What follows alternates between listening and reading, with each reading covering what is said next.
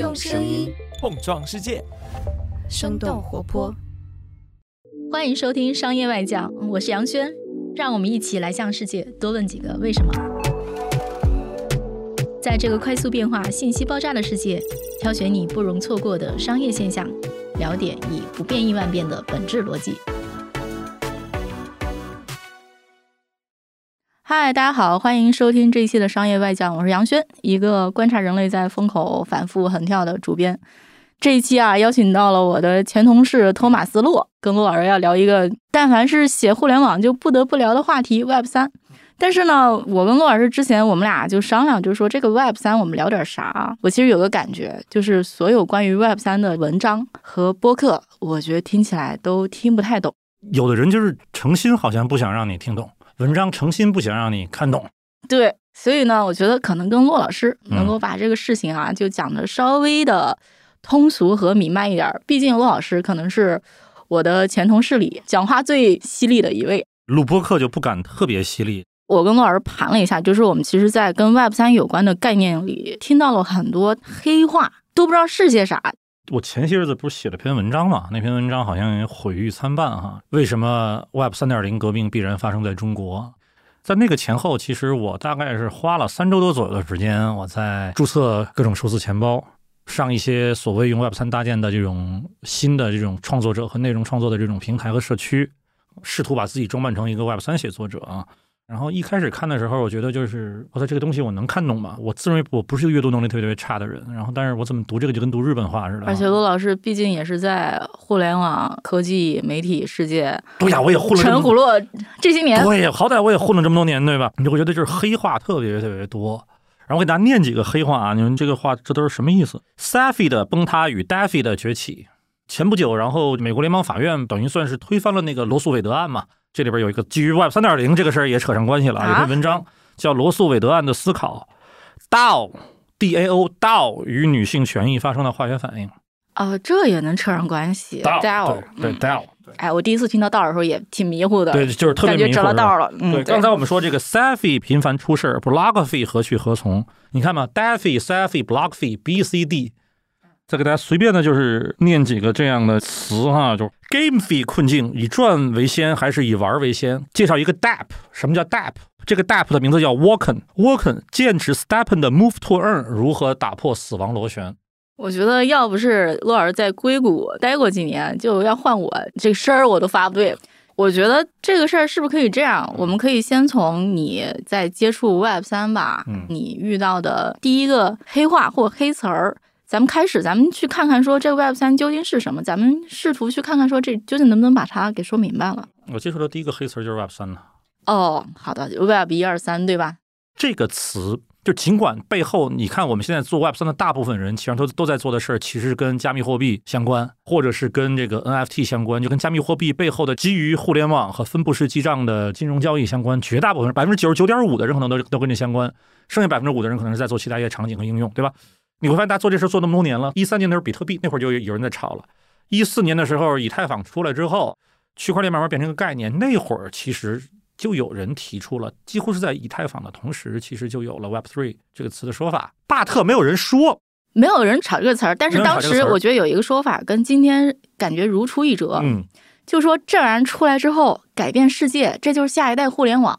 所有的应用在这上面重做一遍，这就是新一代互联网。当时大家还不说所有应用都在重新在里边做一遍，当时大家就在专心的再去炒币。对，不好意思，那是那个 ICO 的时候，大家就开始讲 ICO 的时候，对，讲这个概念。ICO 就开始讲说这就是互联网的未来。然后呢，ICO 的时候出现了区块链，就是大家开始把加密货币跟区块链放在一起，基本上一五年、一六年的事儿。啊，这个说了好多年，就是链币不分，币链不分，哈，就这个事儿基本上就很多年。一九年、二零年，大家开始说 NFT（Non-Fungible Token） 不雷同的 Token。那 Token 强，这是加密货币的这个关键词嘛？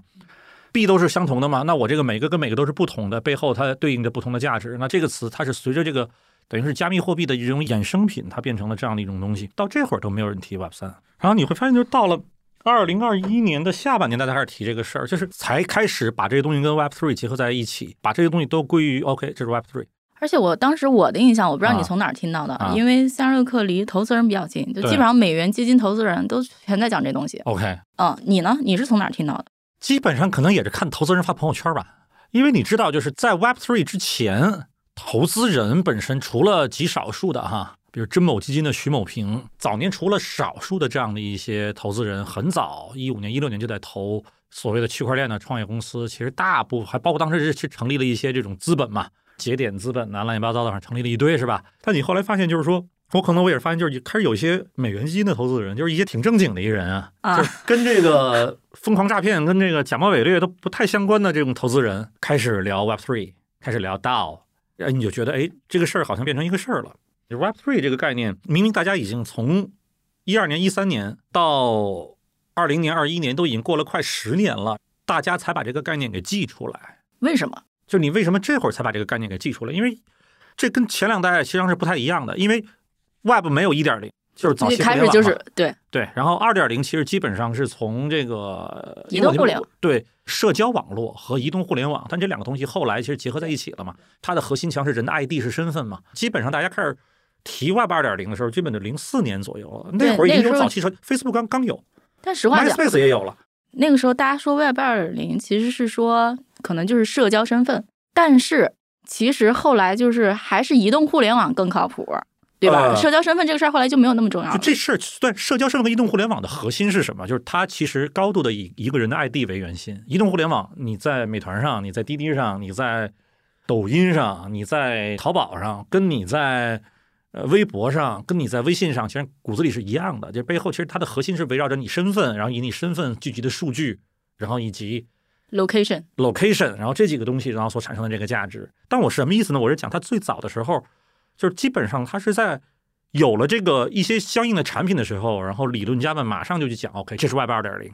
然后当这个东西发展成熟之后，反而没有人讨论这个概念了，它不大家都在大家都在干特别习以实在的事儿，为常，习以为常。嗯但是到现在的话，就是说，那我们去看 Web 三点零，如果我们去说这个概念最早被提出来的话，是一三年、一四年的时候，跟以太坊基本是同时的啊。那个时候，这个加密货币其实已经出现了五六年了。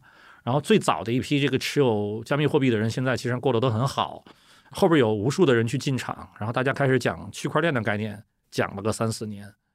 这两年突然把这个东西变成 Web Three，你就会觉得 OK，它好像不是一个理论概念，它好像不是一个技术概念，它不是一个学术概念，这个感觉是非常的奇特和非常暧昧的，就是说，或者我们有一个观察，美元基金实在是投无可投，互联网世界里的东西基本上都下不去手了，嗯新消费也过热了，嗯，而且就是有很多，比如说芯片这东西都不是美元基金可以投的。我觉得这个时候大批的人被迫进入了 Web 三的世界，然后开始讲这个概念。假装这个是一个是真的觉得它是个未来，假装它是个未来，这事儿其实也很矛盾。大家希望它是个未来。他希望它是个未来，这事儿其实也很矛盾。因为那我们说 Web 三是不是一个新生事物？如果我们从过去十年来看，那的确它是个新事物啊。那区块链或者我们说 Web Three 是为什么而诞生的？的确是为加密货币诞生的，它是为比特币诞生的，后来是为以太坊诞生的。一开始就是为了设计和开发加密货币，同时人们其实也能够用它去做其他的事情。其实我觉得我们刚才已经基本上说了一个结论，就是嗯这个 Web 三其实就是跟比如说区块链、加密嗯货币是一脉相承的一个东西。它是为这个东西塑造的。我觉得 Web 三让人非常困惑的一件事情嗯就是说，什么事儿是非用 Web 三去解决的？其实我们也有很多同事啊，后来嗯就去做了什么区块链的事情。嗯我觉得看来看去，看来看去，嗯就的确你用区块链干贼爽，嗯其实就是做国际间的这个货币兑换。货币兑换，因为它这哎个速度谈不上快，但它因为它没有中间的银行，然后给你去设置障碍，对，然后也没有什么五万美元汇率限制，没有汇率限制，然后也没有人中间收过高的差价，对你汇一笔嗯钱，比如汇几万美金，你汇到你的香港或者什么账户，总得收你个五百吧？对。呃，至少那么这个问题就来了，就是一个为加密货币这种特定的金融场景而设计开发出来的区块链网络，被称作 Web Three 的下一代万万维网的一个基础设施和基础架构。那么这个东西，人们可以用它做哪些用了就会特别不一样的事情？而这个东西是跟普通消费者直接相关的，有没有？就这个事情，其实我觉得现在大家可能还在看。我觉得 Web 三最大的跟上一代不一样的，嗯就是说，它对这个所有权的归属比较明白，比嗯 Web 二要明白。嗯这就是为什么，比如说你可以做加密货币的这种交易、交换、汇兑。然后与此同时，我觉得很多人畅想的是说，比如说哈，我觉得有什么东西是在 Web 二时代让人特别不爽的。大家都经常讲一个词儿，就是说 Web 三特别的去中心化。去中心化有什么好处？去中心化就是说没有一个巨头寡头在中间收你一道巨额手续费。那么在区块链的信奉者心目中和 Web 三的拥趸心中，肯定是要去中心化嘛？去中心化是真理，然后中心化是腐朽的，是反动的。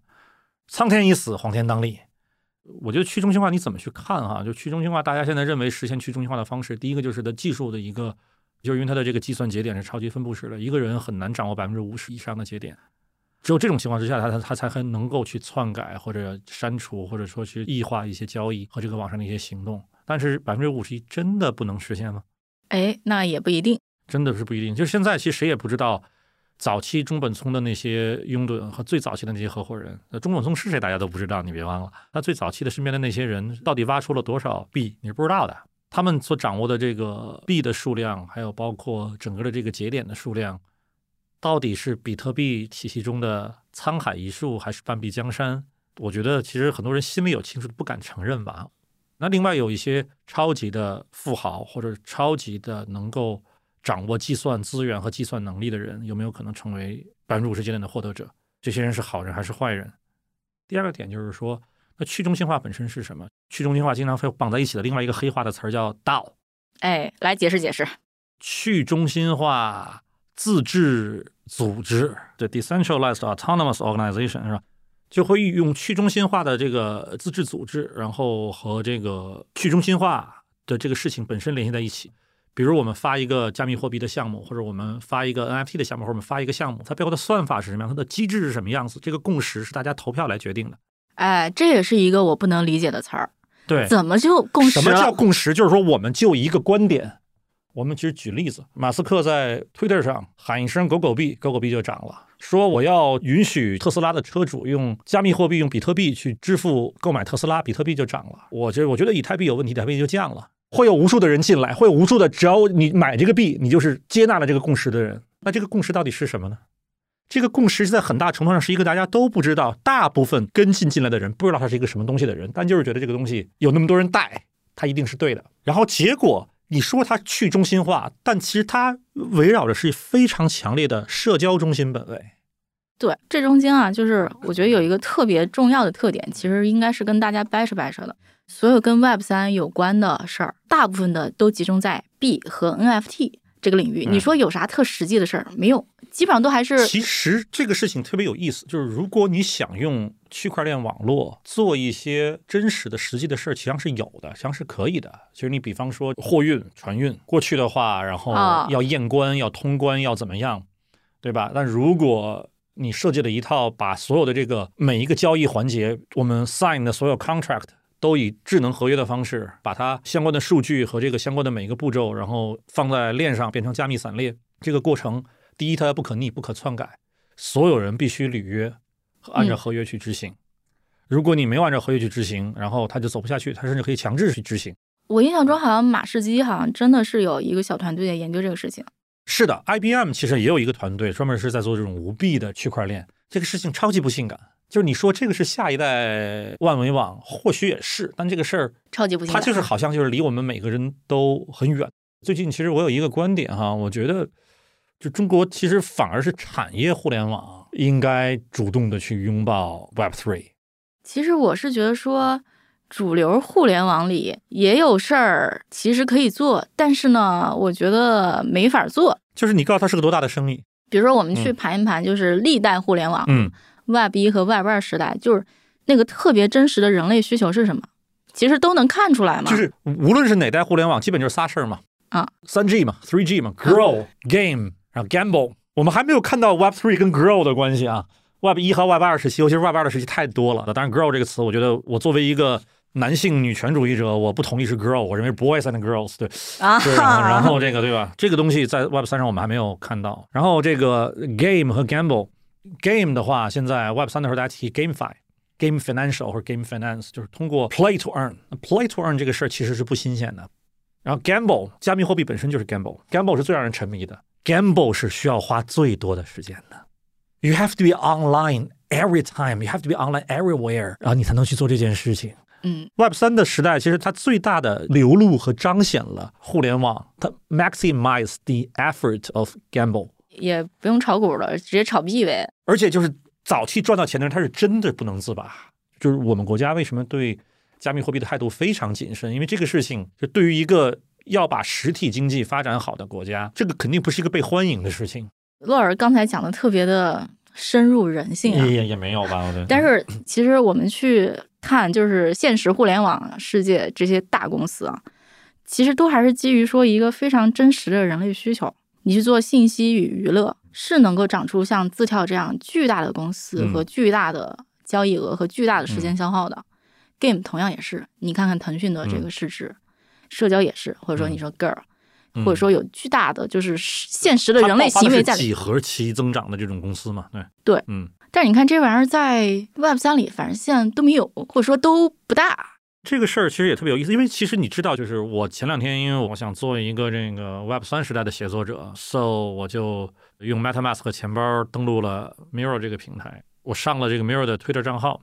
Mirror 现在应该是全球在创作这个领域，它也非常有意思啊，就是说你可以任意的去 publish 你的作品，无论是单篇 a piece of article 或者是一个专辑，对对对然，后就是我们每次被删了一个稿，就会有人在下面给我留言说：“你上 Mirror 啊，发 Miro 啊。发 Mirror 啊 对 OK OK OK，这事儿不讨论了。对是，然后其实每一个你的专辑和一篇文章，相当于就是一个被发成一个 token，你可以去定价，可以是零以太币，然后可以是几个，Anyway，它是个数字资产。它是个数字资产。想去发起对一个选题的众筹，比如说白了就是，我想写一篇 Web 三点零跟中国产业互联网的关系，有谁愿意给钱？你发这个东西，然后你需要烧掉一个 right 币，他管那叫 right 币 right coin，它是这样的一个机制。但是就是每一个文章都变成了一个数字资产，它属于你个人。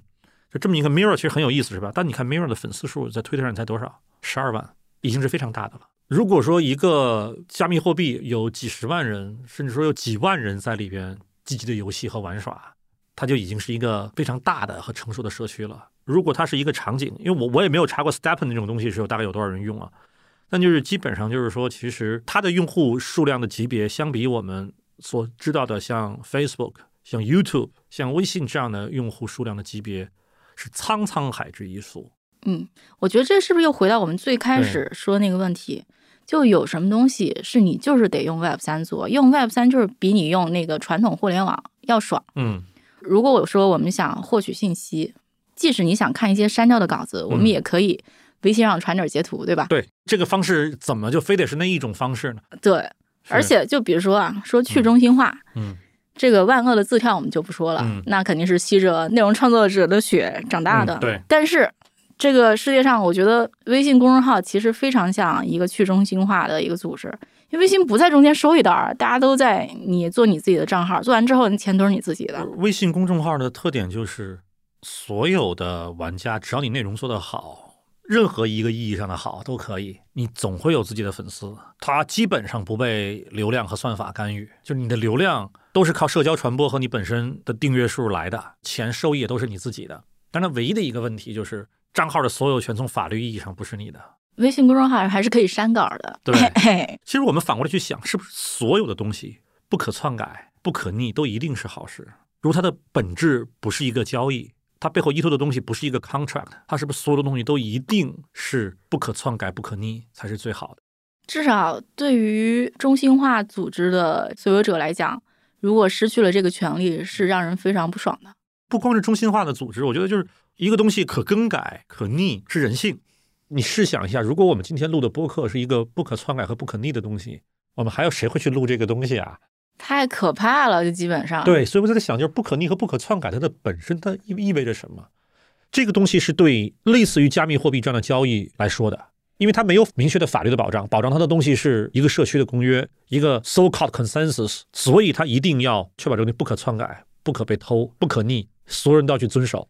基本上只有钱和合约，对，对吧？对是有这样的强烈要求的。而且背后还有一个前提，就是这个这个东西法律无从保护，或者法律目前没有去保护的。哎，就是说这个现实世界里，就这事儿办得不好，对对那必须要用 Web 三来办。对，所以我后来我那个文章里边讲，我说我说 Web 一点零其实本质上是信息经济学，Web 二点零像是身份经济学，Web Web 三点零是契约经济学。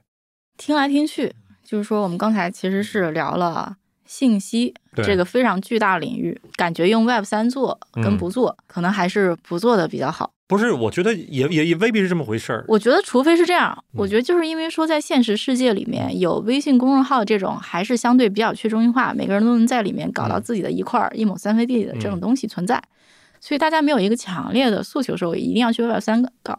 但是如嗯果说这个世界，比如说都是字跳这样的，用算法操纵你的流量，然后每个人在里面都觉得自己是一个扶贫，对也许创作者就有我其实最近在认真的思考这个问题，就是说媒体的下一步。一二年走的时候，其实媒体形态发生了一个巨大的变化。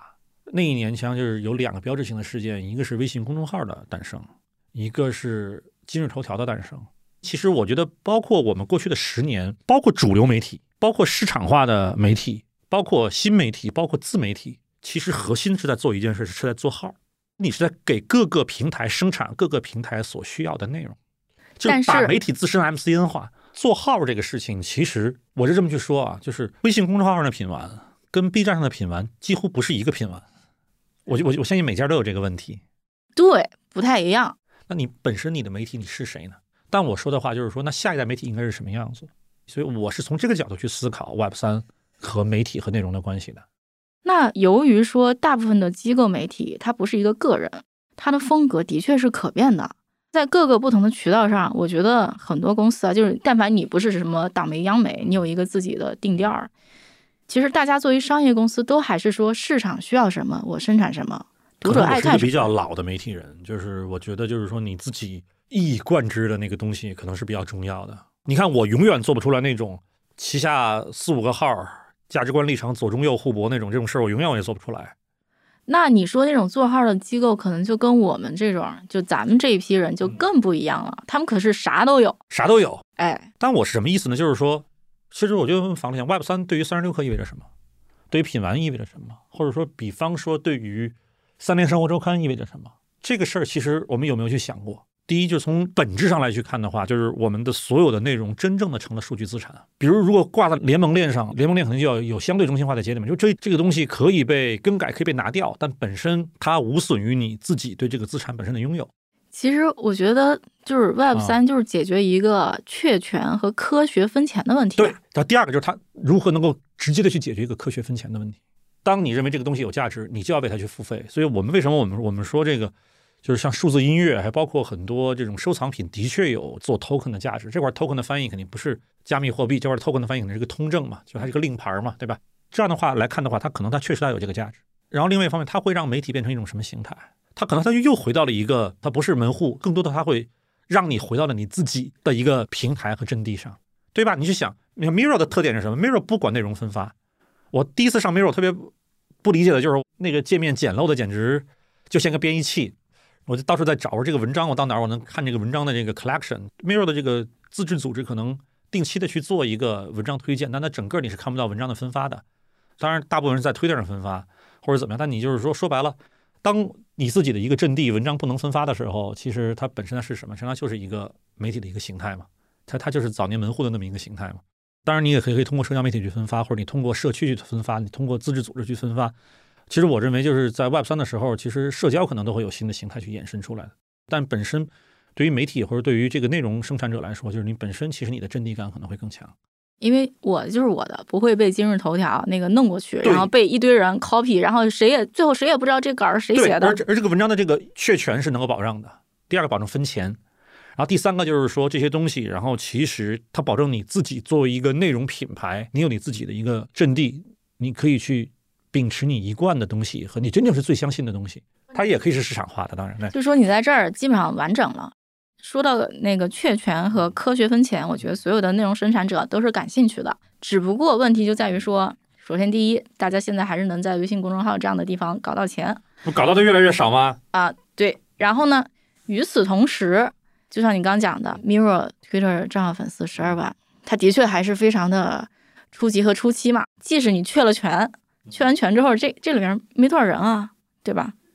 还是盘子太小。盘子是小，但是我现在就这个这个事儿，其实上是一个非常 tricky 的问题，就是我们现在也是在想，其实我最近我也在琢磨这个问题，就是 Facebook 从一个男大学生追女大学生的校园网站，零三年零四年的事儿是吧，变成一个开放了 API 给开发者的这样的一个平台，花了三年，就数亿用户了嘛。然后今日头条从诞生到日活八千万，就是到日活过亿，三年吧，差不多。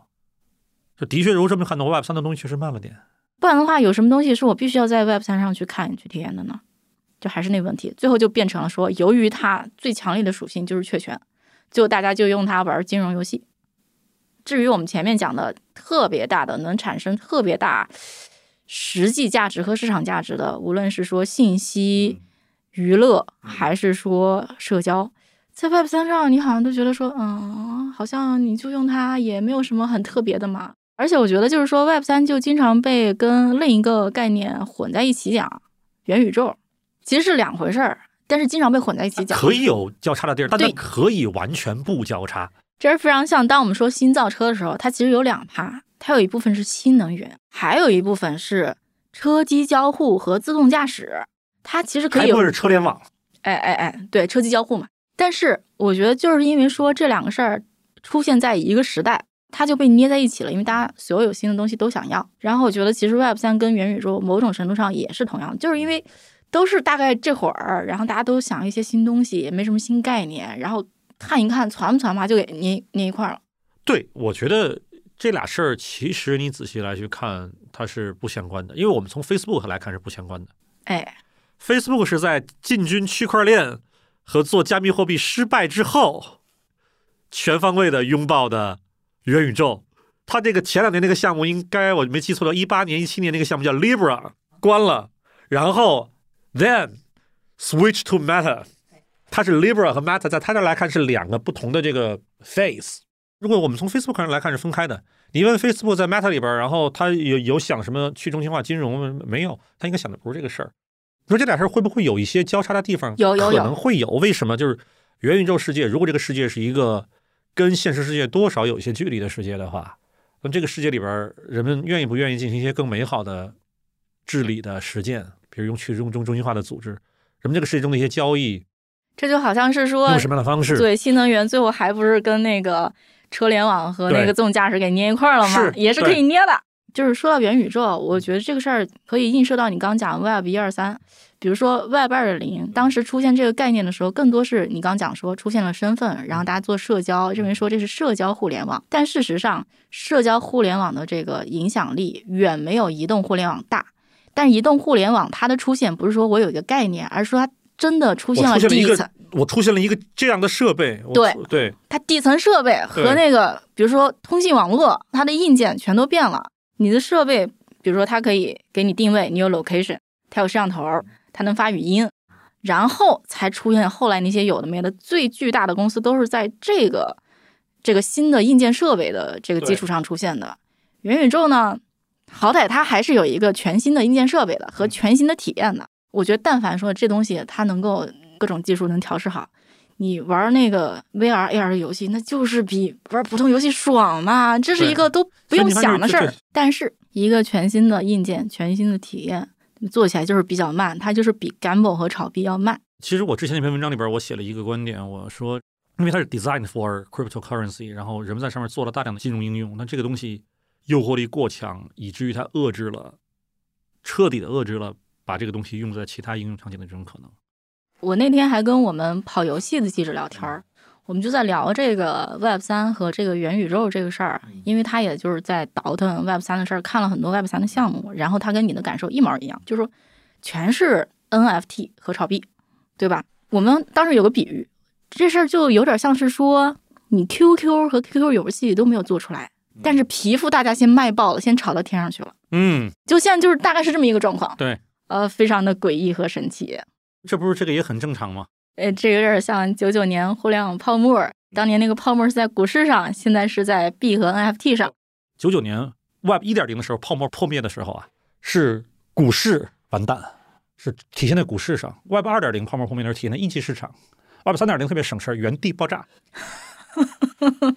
对吧？Web 一点零，你看那会儿公司都都上市了嘛，然后咣咣咣股价全跌，然后 Web 一点零主要的就是互联网泡沫后面主要体现在股市，二点零大家都融不到资了嘛，所以才有一个俄罗斯人 Yuri Miner 趁乱投了 Facebook 的故事嘛，体现了一级市场。三点零就就特别好，就就是自己炸了就好了。呃，对，你们炒上去的这个币价，然后就原地就跌下来就好。对对对，原地爆炸，对，自我爆炸。对。但是不可否认，这东西让人沉迷，还是说这中间真的有很多造富故事，包括我们身边有都有。你有时会想，就那种傻叉儿，那啊，怎么都赚到钱了？哎哎，但是后来你想，就这个世界其实大部分的赚钱机会就是给傻叉准备的啊。是的，这个我就不太理解这句话了。呃，你会发现，就是除了发明这些机会的人。真正抓住这些机会的人，都是一些想的少但行动快的人。像咱们这种想的多、行动慢，对，哎，你看，中国 VC 圈最大的特点是什么？就大家假装思考，其实不思考，但行动比谁都快，所以就会有一些人抓住了机会。就是这个大部分机会，实际上是除了发明机会和制造规则的人，机会优先给了那些脑子中不想什么事儿就先行动、特别容易相信一个东西的人。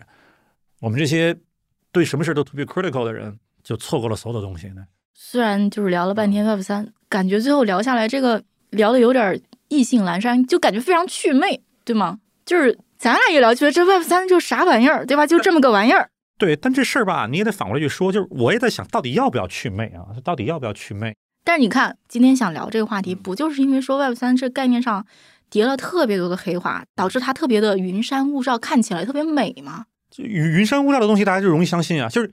吸引一些人参与一个不明就里的事儿的时候，讲白话是没有用的，大家就不参与了。这个东西得显得很高深。这个东西就跟我在家吃北冰洋三块钱的双棒，而你吃几十块钱的中学糕是一个道理。吃中学糕意味着进入了一个圈子，它是进入某某种生活方式的门票。爱马仕才是真正的共识，我跟你讲。对，我就用敷地的那个塑料袋去买菜，然后你用爱马仕。为什么一个包能够卖几十十万、几十万？对对吧？这就是人类的共识。所以你从这个角度去想，就是为什么一个 token 然后能够卖那么就是 N 所谓的 NFT 哈，然后这个无聊猿能卖这个钱，其实也有也有意思，就是它是 another type of fashion。嗯，所以你从这个角度上你去看的话，黑化有用。我告诉你，我们这个东西不用公司，我们用 DAO 去来决定这个加密货币的走向。DAO decentralized autonomous organization。在这里边，每个人都有投票权，每个人都有决定加密货币应该以一个什么样的规则去运营的这样的一个权利。加入我们吧。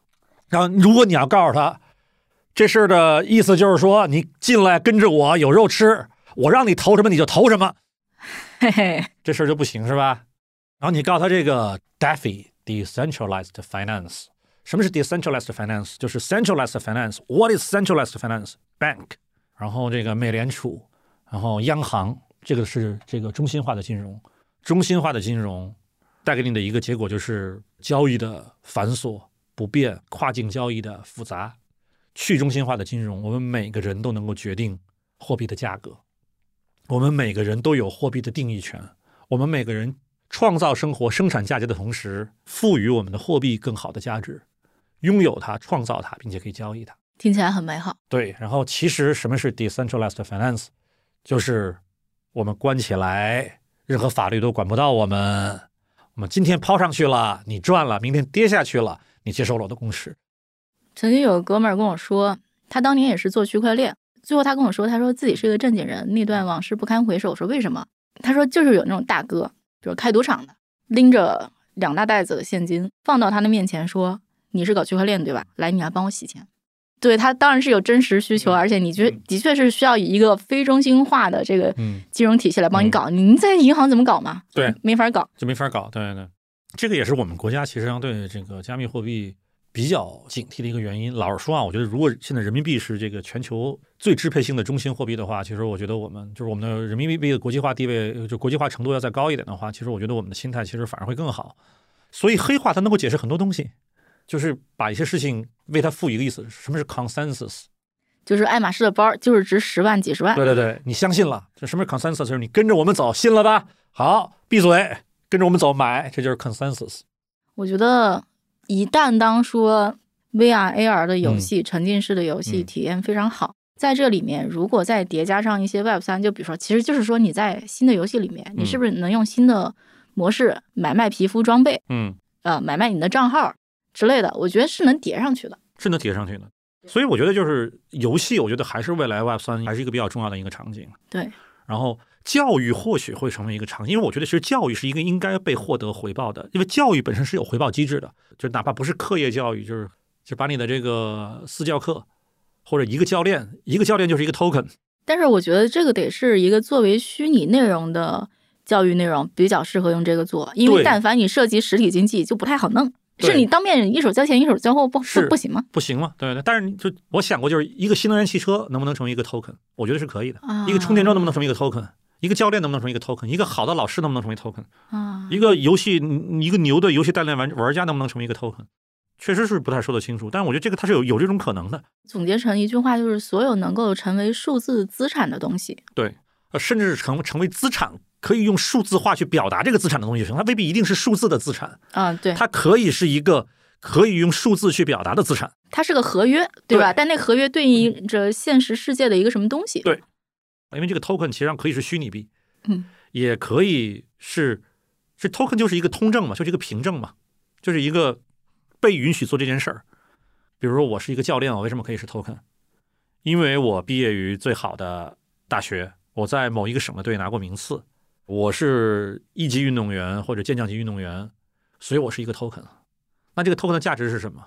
嗯我发行一节课是四百块钱，那这个价值是这个，这么多人来上都是四百块钱，但上的人更多了，或者这个组织里边有人认为这个教练值五百块钱和六百块钱的时候，怎么办？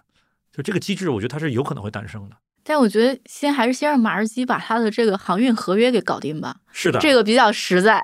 对，但是就是 to C 跟 to B 的生意，反正你也知道，就是 to C 的生意往往会直接的带给有很多的繁荣和泡沫，然后有很多的故事可讲。对，就是整体上来说，我是一个厌恶泡沫的人，当然这个也是导致就是我为什么不太有钱的一个原因，就是因为我厌恶泡沫嘛。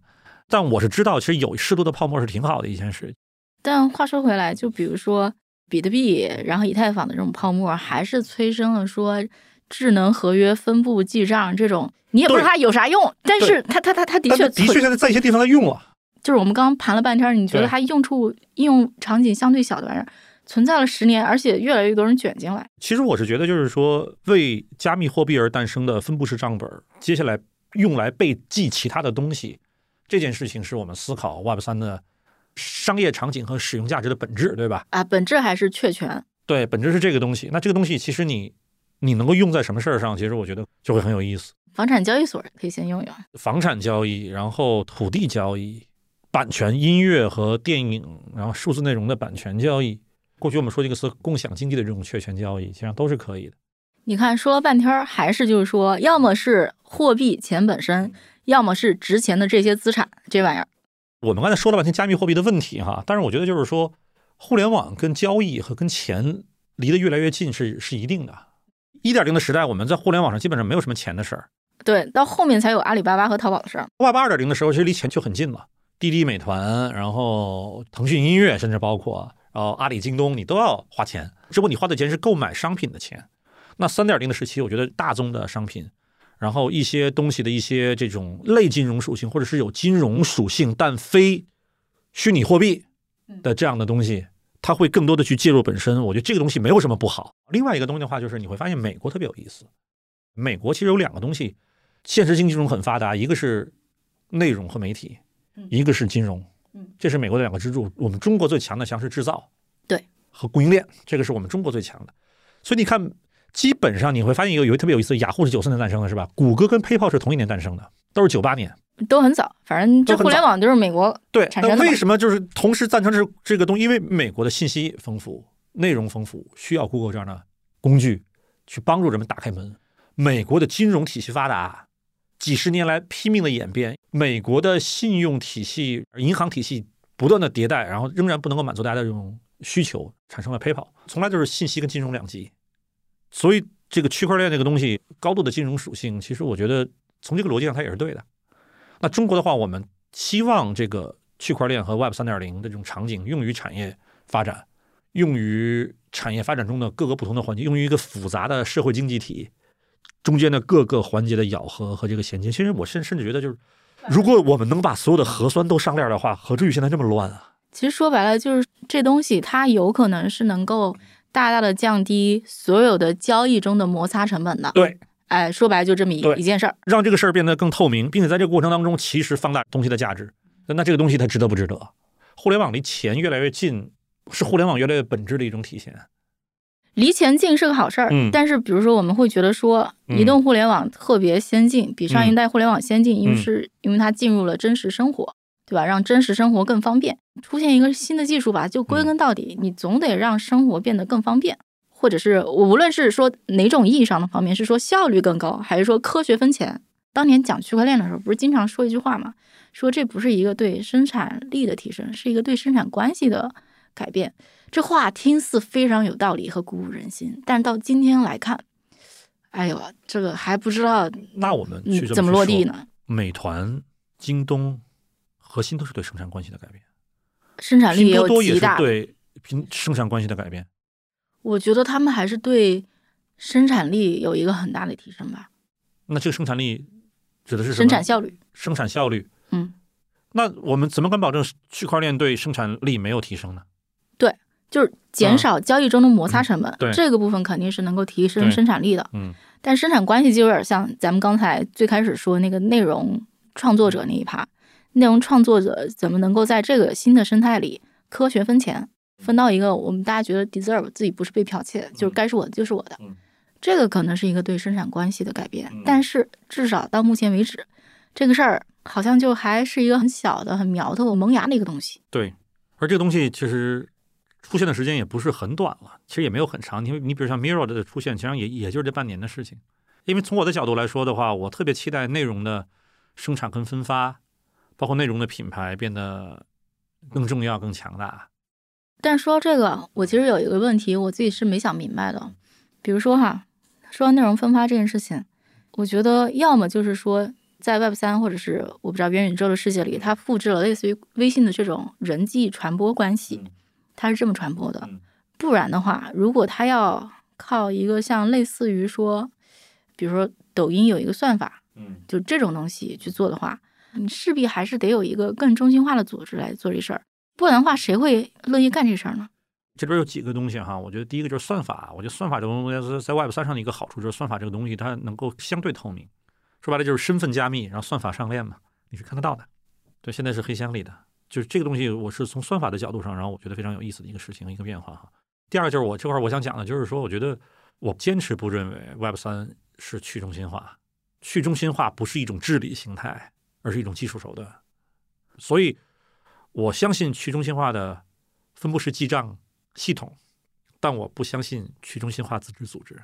而且就是我对这个事儿也有一个困惑嗯，比如说我们看人类几千年历史嗯，从当年被组织起来，然后去建金字塔，嗯到今天，比如说今天我们去看说这个世界上创造了最多价值嗯（打个引号价值）的这些，就是都是一些大型机构啊，因为人是要被组织起来干一些很复杂的事情的。如果说整体都是很去中心化，每个人各干各的，我觉得这事儿就是让人觉得非常我说句。特别这个不好听的话，去中心化是动物本能，中心化是人的本能。你看这个生物到狼就已经有中心了，到猴儿就已经有中心了，到人类是超级中心的。就人类还是要被组织去做复杂事，你不能想象说没有 NASA，人类怎么进入太空，对吧？就这个事儿怎么能去中心化去做？所以我我为什么我经常相信一句话，就是集中力量办大事儿。就这个话，就是就好多人说，哎呀，你现在被洗脑了。我说不是，我说我们历史上我们看到种种大事儿都是集中力量办出来的，发生在世界的各个地方。我觉得就是在人类的形态里对面，组织是一个不管怎么变吧，人都是要被组织起来，无论它是个公司还是个什么机构还是个啥。是有组织就一定有指令，就一定有命令，就一定有分工，这里边就一定有必须要贯彻的东西。至少不可能完全是散汤的。对，对，它也许就比如说 Web 三里面，大家可以更好的科学分钱，每个人都贡献自己的力量，但是人类社会的结构绝对不可能是一个散汤结构。是的，对，嗯，我觉得这是今天的一个很重要的非常重要的一个这个结论。嗯嗯，好的。好，那今天非常感谢洛少啊，托马斯洛，哎谢谢杨品玩的创始人，我的前同事，哎哎，我们俩谢谢杨轩老师。瞎扯八扯，哎，哎，好像似乎把这个问题讲的更不清楚了。啊更不清楚了。感谢大家的收听，那我们下期再见。谢谢大家。拜。另外，也欢迎大家加入商业外将的听众群，分享你对我们内容的看法，或者呢，也非常希望能够获得你推荐合适的话题或者合适的嘉宾来跟我们一起聊聊。那入群的方式呢，是在生动活泼的公众号里回复“商业外将”，外呢是英文的外，然后就可以扫码入群了。这期节目就到这里，关于这期节目大家有什么想法，都可以在各大平台给我留言。小宇宙、苹果 Podcast、喜马拉雅。如果你喜欢本期节目，也欢迎推荐给你的一到两位朋友，或者给我们打赏。也欢迎大家关注我们的公众号“生动活泼”，声是声音的声。另外，也感谢上一外将幕后的小伙伴，包括监制 Amanda、剪辑 Kurt、设计饭团、运营刘瑶。感谢大家的收听，我们下期节目再见。